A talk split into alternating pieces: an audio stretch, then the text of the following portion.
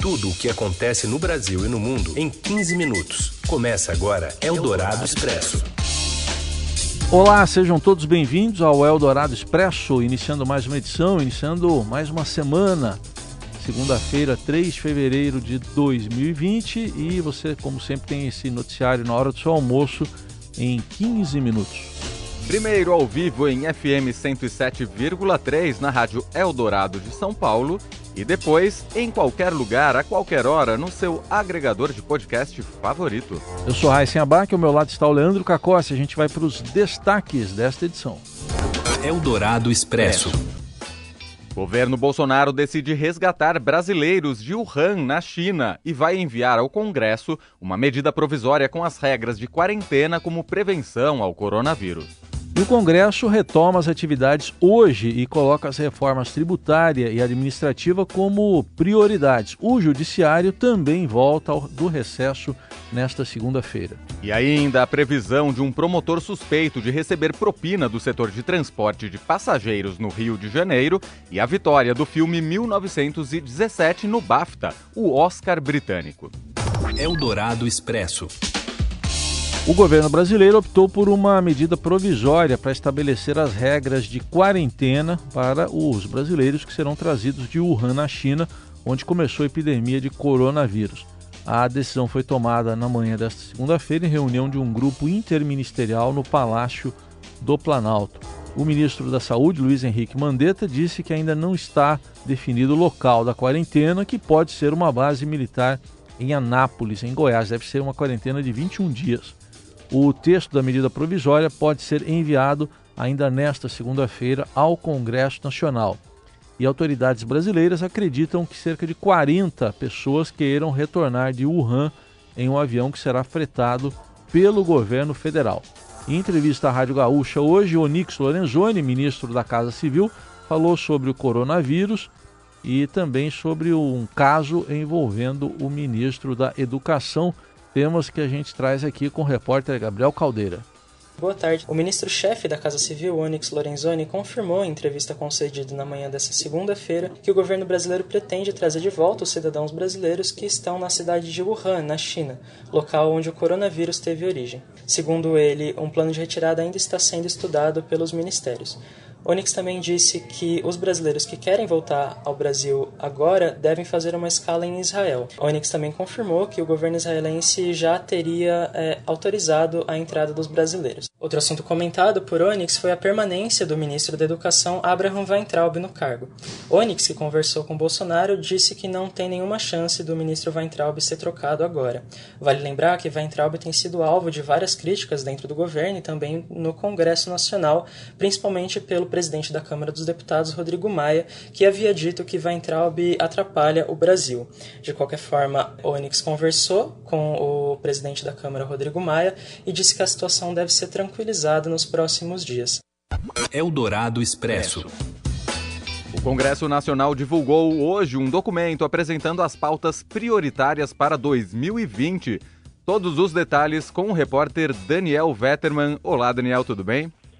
Olá, Leandro. Olá, Heisen. Nesse documento divulgado pelo Congresso, a reforma tributária, o pacote do ministro da Economia, Paulo Guedes, e a reforma administrativa são elencadas como as três principais pautas para os parlamentares analisarem ao longo deste ano.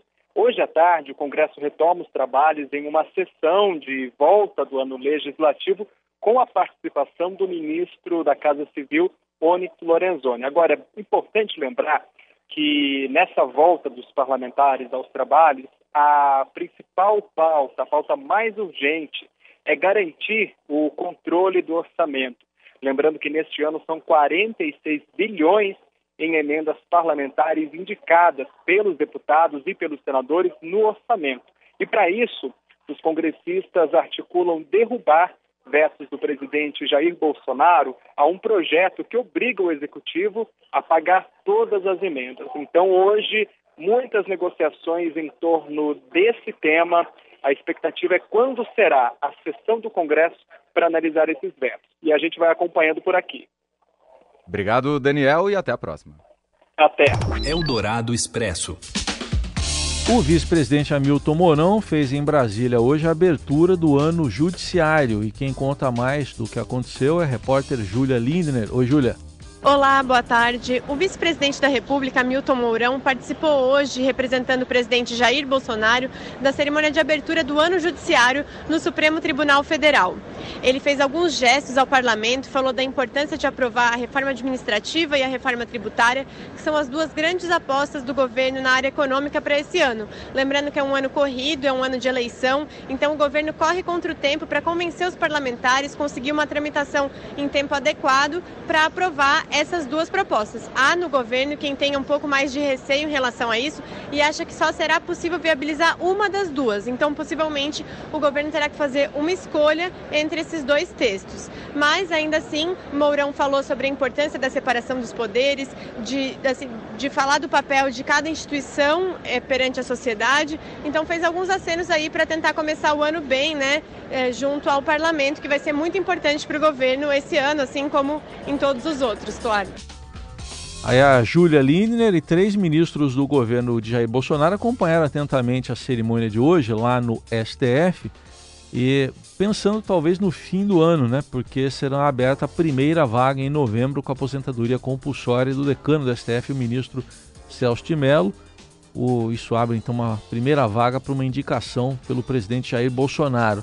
A solenidade que marcou a abertura dos trabalhos deste ano no Judiciário teve as presenças dos ministros da Justiça Sérgio Moro, da Advocacia Geral da União André Mendonça e da Secretaria Geral da Presidência Jorge Oliveira. Eles são cotados os três para uma vaga lá no Supremo. Chegaram juntos à solenidade. Além da vaga de Celso de Mello, outro ministro deixará o Supremo no governo Bolsonaro. Marco Aurélio Mello se aposenta em julho de 2021, quando completa 75 anos. Ou seja, o presidente Bolsonaro terá o direito de escolher dois nomes para a Suprema Corte até 2022 e ele ano passado declarou que espera poder indicar alguém terrivelmente evangélico. Eldorado Expresso. Morreu na madrugada desta segunda-feira em Belo Horizonte um homem de 74 anos com suspeita de contaminação por dietilenoglicol. Internado no Hospital Madre Teresa, ele está entre as 29 pessoas que constam no inquérito que apura mortes provocadas pelo consumo da cerveja Belo Horizontina da Baker. Exames comprovaram a presença da substância em pelo menos parte da produção da cervejaria. A Secretaria de Estado de Saúde de Minas Gerais ainda não confirmou que seria a quinta morte de vítima da cerveja.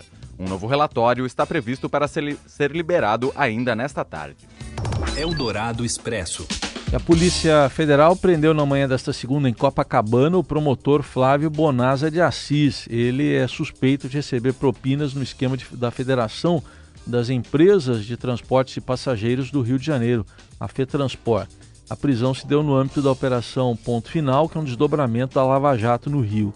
Em delação, o ex-presidente da entidade, Lelis Teixeira, indicou que o promotor teria solicitado pagamento mensal de 60 mil reais em troca de tratamento especial em processos de interesse do setor. A defesa do promotor nega a acusação e diz que ela se baseia apenas nas palavras de criminosos confessos. Eldorado Expresso. Forte chuva no Rio de Janeiro afeta hospital na Zona Norte e deixa uma pessoa morta. Os detalhes com, com a repórter Roberta Jansen. Oi, gente, boa tarde. boa tarde. Uma mulher morreu nesta madrugada depois de ser arrastada pela água durante o forte temporal que caiu no Rio desde a noite de domingo. Sebastiana Pereira da Silva, de 80 anos, estava dentro de casa em Nova Iguaçu, na Baixada Fluminense. A água chegou a mais de um metro de altura dentro da casa. Outras duas pessoas foram arrastadas pela correnteza, mas conseguiram se salvar. A forte chuva que caiu no Rio provocou também o desabamento de parte do teto do Hospital Municipal Raul Gazola, em Acari, na Zona Norte. Por sorte, ninguém foi atingido. Em Bangu, na Zona Oeste, uma casa também desabou, deixando três pessoas levemente feridas, uma mulher e duas crianças. A previsão para hoje é de mais chuva, embora não tão intensa. Bolsões de água atrapalharam o trânsito e o fluxo de trens nesta manhã, foram registrados mais de 40 pontos de retenção pela cidade. Por volta das sete e meia, ainda havia problemas de fluxo na linha vermelha e na Avenida Brasil, duas das principais vias de acesso à cidade. Na supervia, problemas na sinalização decorrentes da chuva suspenderam o transporte em alguns ramais. Desde as 19h50 do domingo, o município estava em estágio de atenção. A cidade retomou o estágio de mobilização às 3h20 da madrugada. Eldorado Expresso. E o São Paulo recebe hoje o Novo Horizontino numa nova chance, quem sabe com novos horizontes, para o Alexandre Pato. Quem fala é o Robson Morelli. Olá, amigos! Hoje eu quero falar desse São Paulo. São Paulo que vai jogar contra o Novo Horizontino, recebe o Novo Horizontino no Morumbi, complemento da quarta rodada às 20 horas. Em São Paulo, num dia bastante chuvoso, num dia bastante difícil para o morador da cidade, para o torcedor de modo geral.